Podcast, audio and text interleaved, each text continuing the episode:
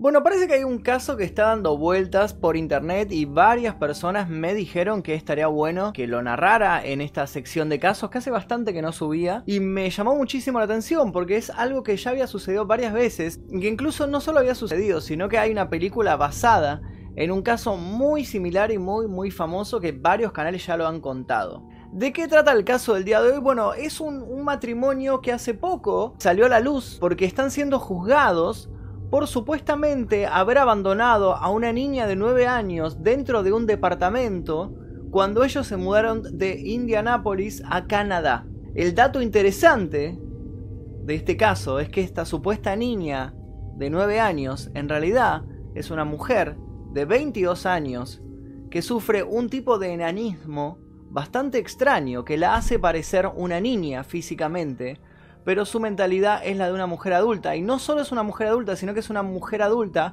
con muchos problemas psicológicos que amenazó de muerte varias veces a su familia. Comencemos entonces con el caso de los Barnett y la pequeña Natalia. Hay historias de la vida real que superan los relatos de ficción. Una de ellas es la que ha vivido en los últimos años la familia Barnett. El matrimonio de Indiana fue arrestado el pasado jueves por abandonar a su hija adoptiva con enanismo en el año 2013 para poder mudarse a Canadá con sus tres hijos biológicos. Entonces, dicen las autoridades, la niña tenía 9 años y los acusados la dejaron a su suerte en un departamento de Indianápolis. Una versión muy distinta, la de los Barnett, asegura que la menor era en realidad una estafadora sociópata de 22 años que les hizo sufrir los días más terroríficos de su vida.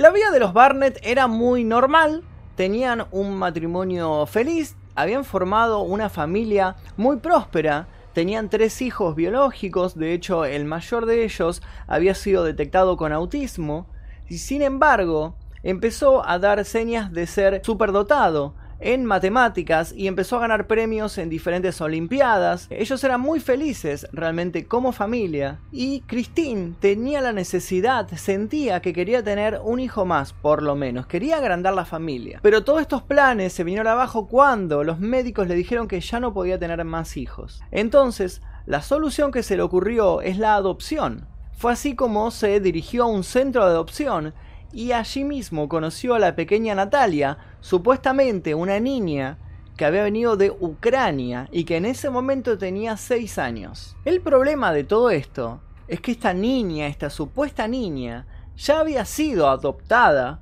por una pareja y esta pareja la había devuelto al centro de adopción en Florida, pero nunca explicaron por qué la devolvieron, nunca dijeron qué es lo que había sucedido en su casa para que agarraran a esta niña que supuestamente eh, habían querido adoptar y con la cual iban a formar una nueva familia y la devolvieran, la trajeran de vuelta a este centro de adopción. Nunca dijeron qué es lo que sucedió. Y lo que sucedió era más que obvio. Este matrimonio se dio cuenta de la verdad, se dio cuenta de que esta niña era una adulta. Pero bueno, como nadie les advirtió nada, el matrimonio adoptó a Natalia y volvieron muy felices y muy entusiasmados desde Florida hasta Indianápolis, hasta su casa en donde los esperaban sus tres hijos. Lo que ellos no sabían es que el hecho de haber adoptado a esta pequeña los haría ser detenidos por la policía nueve años después y los metería en un gran, gran problema legal que todavía están enfrentando. Cuando la familia regresó de Florida hasta Indianápolis,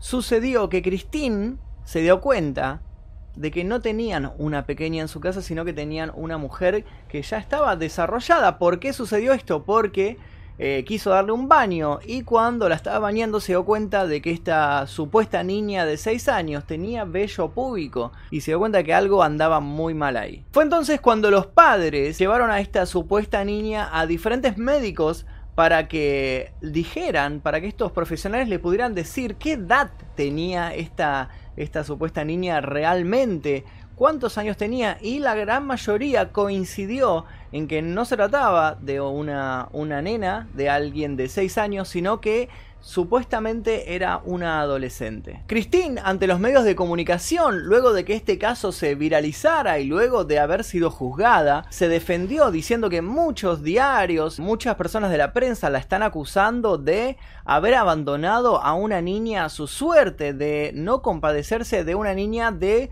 supuestamente nueve años. ¿Por qué? Porque ellos tuvieron que convivir tres años con esta mujer, con esta estafadora y cuando ellos por fin la abandonaron, cuando por fin decidieron deshacerse del problema que esta mujer les causaba, que ya, ya van a ver todo lo que les hizo, ya tenía, supuestamente tenía 9 años, con realidad no, tenía como 22, tenía esta, esta mujer cuando eh, fue abandonada. Entonces Christine ante la prensa se está defendiendo de estas acusaciones de abandono infantil diciendo que ya era una mujer realmente, que ya tenía incluso dientes de adultos, que si hubiera sido una niña estaría cambiando los dientes de leche por los dientes definitivos, pero no cambió ningún diente, que se comportaba como una mujer adulta y que incluso no creció pero nada, ni un centímetro, porque ese era ya su tamaño definitivo, ella tenía una enfermedad, una variación del enanismo que la hacía parecer una niña de cara, hacía que su rostro y sus facciones fueran la de un infante y no fueran la de una persona adulta. Además de lo que los doctores se dieron cuenta de que ya había crecido,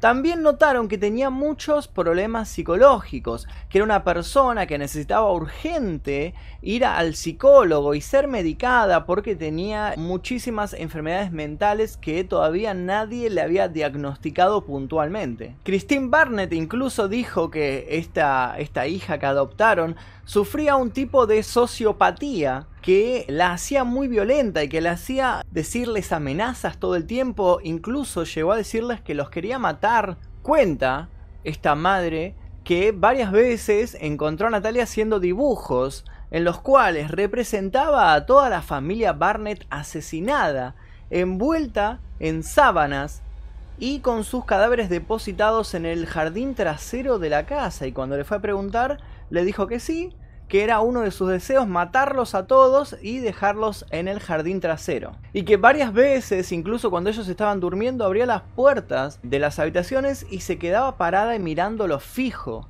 y tenían que obligarla a volver a su cuarto porque tenía este comportamiento terrorífico por las noches e incluso también tuvieron que ocultar todos los objetos punzantes como por ejemplo tijeras y cuchillos por el peligro que Natalia representaba. Cristina incluso cuenta que una vez la vio poniendo lavandina, o en otros países se dice también lejía, este, este líquido que se utiliza para limpiar, que es altamente tóxico si uno lo ingiere, en el café de Cristina y cuando ella le fue a preguntar le dijo, ¿qué estás haciendo? Y Natalia le dijo, estoy intentando envenenarte. En el año 2011 Natalia dijo que escuchaba voces en su cabeza todo el tiempo y empezó a pintar los espejos con sangre. Fue ahí cuando los padres se cansaron y decidieron llevarla a un terapeuta para que la analizara y para que les diera una solución. El terapeuta empezó a ejercer presión sobre Natalia y ella tuvo que confesar que no era una niña de 9 años, sino que era una joven de 18 años en ese momento cuando ellos se enteraron de la verdad y le contó sobre su enfermedad. Ella era muy consciente de todo esto. No era que lo hacía sin saber, sino que era un plan que ella había armado.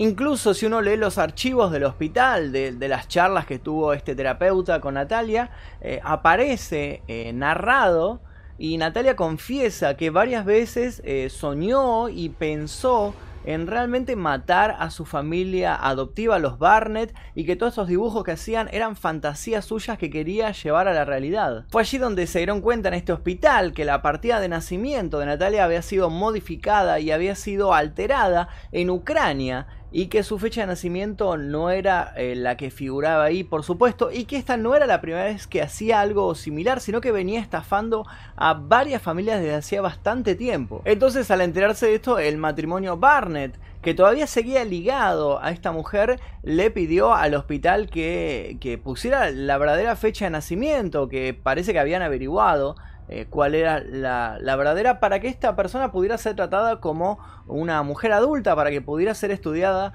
eh, por un psicólogo acorde a su edad e incluso medicada también. Y allí se dieron cuenta que en realidad había nacido en 1989. Todo esto sucedió en el año 2012 y fue en el 2013 cuando el matrimonio Barnett decidió comenzar una nueva vida, se cansaron de todo esto que habían padecido y abandonaron a Natalia a su suerte. La dejaron en el departamento que ellos tenían. Ellos siguieron pagando las cuentas del departamento. Eh, siguieron manteniéndolo, no es que la abandonaron del todo, sino que le dijeron, bueno, quédate acá, nosotros vamos a pagar el departamento, nosotros nos vamos a Kuwait y se fueron a Canadá para empezar una nueva vida con sus tres hijos biológicos y fue ahí donde comenzó el verdadero problema, porque un día las autoridades llegaron a este departamento porque eh, algunas facturas no estaban siendo pagadas, porque ellos no, no fue que pagaron todo, sino que algunos servicios sí y otros no, y cuando llegaron a averiguar qué es lo que estaba pasando, forzaron la puerta y se encontraron con una niña adentro, una supuesta niña, y Natalia se hizo pasar justamente por una niña para seguir engañando esta vez a las autoridades. Fue en ese momento que Natalia contó que ella era una niña de 9 años, que a los 6 años había sido adoptada por los Barnett, eh, pero la habían abandonado a su suerte porque no la querían y en vez de llevársela consigo a Canadá la dejaron ahí en el departamento y por eso ella no estaba pagando los impuestos porque no sabía cómo hacerlo porque solamente tenía nueve años. Las autoridades creyeron esta historia e incluso dice que hay certificados médicos que le hicieron en ese momento que constatan que tenía nueve años, que no era una adulta. O sea, algún médico que realmente la analizó e hizo estos estudios sin muchas ganas, parece que tal vez eh, pusieron una firma y nada más, no se dieron cuenta que realmente era una mujer adulta ya y que los estaba una vez más engañando a todos. Cuestión que el 19 de septiembre pasado se emitió una orden de arresto contra este matrimonio que ahora estaba residiendo en Canadá y los citaron para, para hablar de por qué habían abandonado a esta pequeña su suerte en el departamento y fue ahí cuando la historia explotó y cuando Christine salió a contar indignada todo lo que había sucedido, todo el infierno que había sido vivir con esta, con esta mujer que se hacía pasar por una niña. Sin embargo, fueron juzgados por esto y tuvieron que pagar 5 mil dólares para salir de prisión. No se sabe muy bien por qué todavía cuando en realidad ellos tenían la razón, tal vez el Estado luego se retracte, tal vez le devuelvan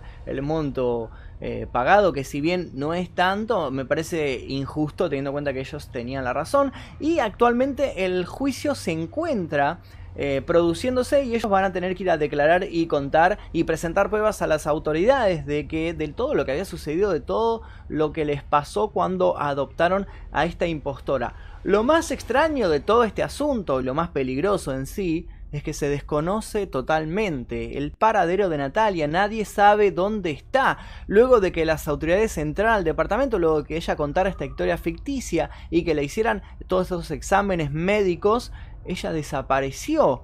Probablemente se encuentre en algún orfanato o probablemente haya conseguido ser adoptada por otra familia o se encuentre vagando por las calles. Nadie sabe dónde está y esto es un peligro. Lo que más me llama la atención de esta historia, que todavía está sucediendo, por lo cual probablemente tengamos novedades sobre esto, tal vez cuando la atrapen vuelva a ser viral este caso, vamos hasta intentar seguirlo para ver en qué termina todo esto, es que esto no es la primera vez que sucede, ya había sucedido antes, incluso se hizo una película basada en, en el caso que sucedió antes, que fue muy famoso, el caso de Barbora, esto sucedió en República Checa, es algo muy, muy parecido. Incluso la resolución también es similar. Incluso ella logra escapar por un tiempo, haciéndose pasar por una niña, porque todos creían que era una niña. Esta persona que incluso ese caso es mucho más turbio, porque incluye a una secta, incluye a niños secuestrados en un sótano y siendo maltratados, incluye a una pareja eh, que se da cuenta de lo que está pasando porque aparece la imagen de este sótano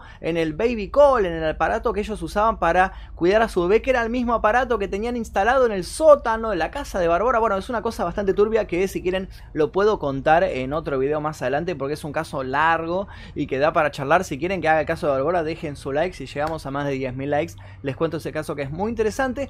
Y basado en lo de Barbora, se filmó en el año 2009 una película con Vera Farmiga, que probablemente la hayan visto, si no la vieron, véanla porque es muy buena, que se llama La huérfana, que trata un poco sobre esto, está basado eh, ligeramente en el caso este de Barbora, adaptaron la historia y realmente es bastante espeluznante. Y ahora vemos que una vez más está sucediendo esto, tenemos un nuevo caso de una mujer que se hace pasar por una niña para ser adoptada y comienza a tener eh, comportamientos psicopáticos y comienza a amenazar a su familia de muerte. Algo bastante, bastante turbio. Nosotros vamos a seguir informando este caso. Si les interesa saber más, por favor suscríbanse si es que todavía no lo hicieron. Porque vamos a ver si surge, si algo más, si la logran atrapar. Porque está libre todavía y es muy peligrosa. Y eso es todo por este caso. Esta semana seguramente tendremos algún video más de Destripando la Historia que veo que les gustó mucho, así que gracias por el apoyo a esos videos. Y se viene algo muy interesante este fin de semana con muchos youtubers, ya van a ver. Y si tienen que ver una película, les recomiendo la película Historias de Miedo para contar en la oscuridad. Se estrenó este jueves acá en Buenos Aires. Se la recomiendo, la estuve viendo y realmente es muy muy buena. Nosotros nos veremos, si es que no están viendo los videos, nos veremos el 6 de octubre en el evento Walking XP, el evento más grande de zombies de Latinoamérica que voy a estar conduciéndolo. Les dejo el link aquí debajo en la descripción. Mi nombre es Magnum Mephisto, eso es todo por ahora. Cusbay. Uh, son salados los pochoclos, qué raro.